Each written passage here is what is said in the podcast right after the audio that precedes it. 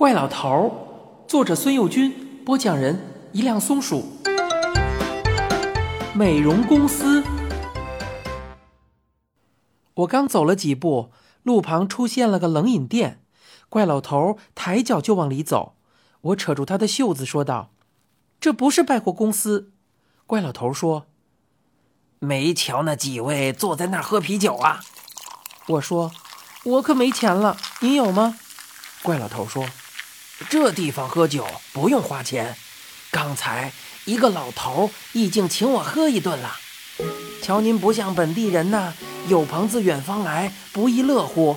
走，我请您喝一杯，庆祝咱们头一回见面。其实他说的哪里是喝一杯呀，我呀足足灌了有三升，还吃了不少的菜呢。这里头坐着那么多人，可都是头一回见面，不亦乐乎啊！我笑起来。您喝出便宜来了？怪老头说：“就会说我，你不是也白吃人家一顿饭吗？那也得人家主动提出来呀。您这会儿进去怎么说呀？哦，我不像是本地人吧？有朋自远方来，不亦乐乎？”你们请我喝一杯，庆祝头一回见面，这合适吗？怪老头想了想，说道：“嗯，倒也是啊。好，那咱们就往前走吧。这儿的人大方的很，肯定还有机会。”我们没走出多远，机会就来了。我看见一个门面装修的特别阔气的大商店，还是一座三层的大楼。来到伊碧国，我还是第一次瞧见楼房呢。台阶上有许多人进进出出，我正想跟进去，抬头见顶上一块大招牌，上面却写着“特聘机灵国一流整容师，光彩照人美容公司”。我泄气地说道：“哎，真没劲。”怪老头说：“嘿。”要是他们想庆祝头一回见面，免费替我们修修胡子也是可以考虑的嘛。我说道。我可没有胡子修啊，我走了。说完，我忽然觉得下巴扬起来，用手一摸，竟然也有一把山羊胡子。我四下里看看，着急的说道：“您别闹了，知道您现在有本事了还不行吗？”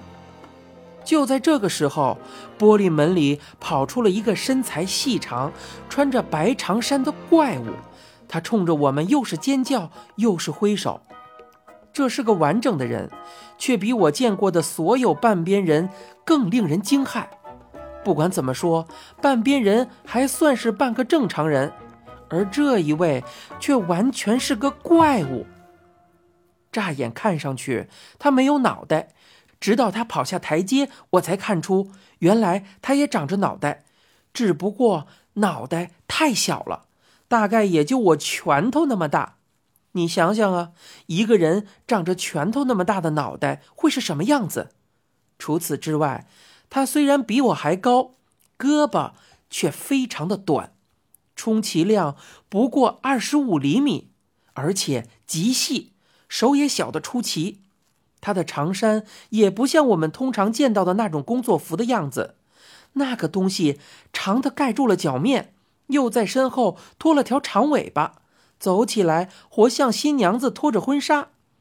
可这是个什么样的新娘子呀？他一边尖叫，一边直奔向我们，整个一个勾魂取命的无常鬼。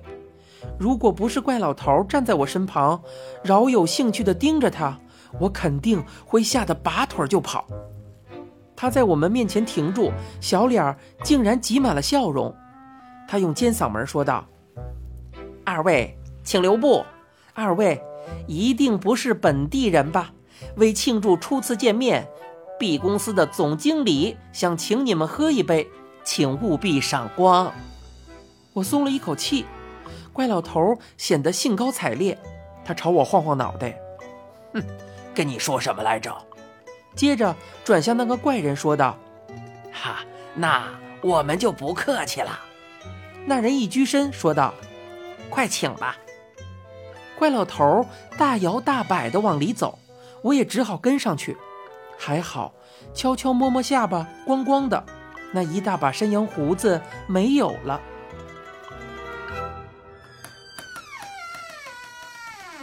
怪人把我们请到二楼一间很大的客厅里，客厅相当漂亮，地上铺着图案精美的大地毯，墙上挂着巨幅的油画，天花板上还有架水晶的枝形大吊灯，映出彩虹一样的光。只有一件事儿让人纳闷儿，那就是在应该摆放沙发的地方，只摆放着许多大盆的绿叶和鲜花。我再留神看。这屋子里没有一把椅子，甚至没有一个小板凳儿。客厅中间有一张铺着金色台布的长方形大桌子，侧面靠着一排大玻璃窗，并列着十来个很讲究的茶几。白衣怪物把我们领到一个茶几前，躬身说道：“请站，请站。”我偷眼看着怪老头，他好像一点也不觉得这话古怪可笑，一本正经的往那几个茶几前跨了两步，站住。我也只好学着他的样子站到茶几另一侧。那怪人端来两杯茶，摆到我们面前，恭恭敬敬的说道：“二位贵客，请稍后，我们总理马上就来。”话音刚落，客厅的门就开了。又一个怪人走了进来，拳头大小的脑袋，两只极短的小胳膊，一件拖地的长袍子，这些都跟引我们进来的那位没有任何区别。所不同的是，他的长袍是黑色的，闪闪发光，头发抹了油，紧紧地贴在头顶，鼻子下还有两撇小胡子。总经理打量了我们一下，笑容可掬地说道：“欢迎欢迎，幸会幸会。初次见面，请允许鄙人自我介绍一下。鄙人是机灵国的人，在这里开设了这家美容院，还有一处搭档介绍公司。两位也是外国人，咱们一见如故，所以鄙人特地备了一杯薄酒，几样小菜儿咱们叙上一叙。”承蒙两位赏脸，十分荣幸，十分荣幸啊！还没等我们开口，他就伸出一双小手拍了两下，门外应声走进两个穿白衫的小脑袋怪人，给大桌子换上了白桌布，摆上闪闪发光的餐具。他们转身又推了个小车进来，把上面的各色菜肴摆上桌面。一时酒宴齐备，总经理含笑说道：“就请贵宾入席。”大概怕我们不明白入席的意思，他们率先走到餐桌前面站好，然后伸出一只小胳膊向我们做了个请的手势。怪老头立刻走到席前立定。我犹犹豫豫，心想：这机灵国的人真是怪得很啊！站着聊天也就罢了。难道连吃饭都站着吗？总经理大概看出我脸上的疑惑，小眼珠滴溜的一转，笑着说：“嘿嘿，三里不同风，鄙国人吃饭是站着的。两位贵宾要是不习惯的话，就让他们给二位准备一下椅子。”早干什么来着呀？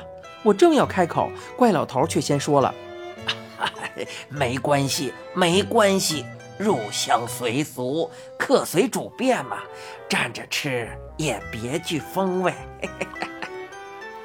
怪老头也有道理，我们俩坐着吃，主人却站着，也够别扭的，就是了。离得近，我仔细观察那位其貌不扬的总经理，却找不出他面部和手臂有丝毫左右不一致的地方。不断走上来斟酒的两个服务员，却虽然脚步上看上去有点不自然，身体两侧倒也没什么异常。看来机灵国的人同本地人确实是不同的种族。敬过三杯，总经理说道：“遇上两位实在难得，鄙人还有个不情之请。小店初设，宣传的还不够。”打算高薪聘请两位担任本公司的公关部的部长、副部长。此地南山盛产钻石，这里用作货币，大的杏子一般，细碎的也如黄豆粒儿那么大小。这样的豆子要是带回贵国，怕是每粒儿都价值千金呐。你现在收听的是由一辆松鼠播讲的怪老头，欲知详情，请听下回。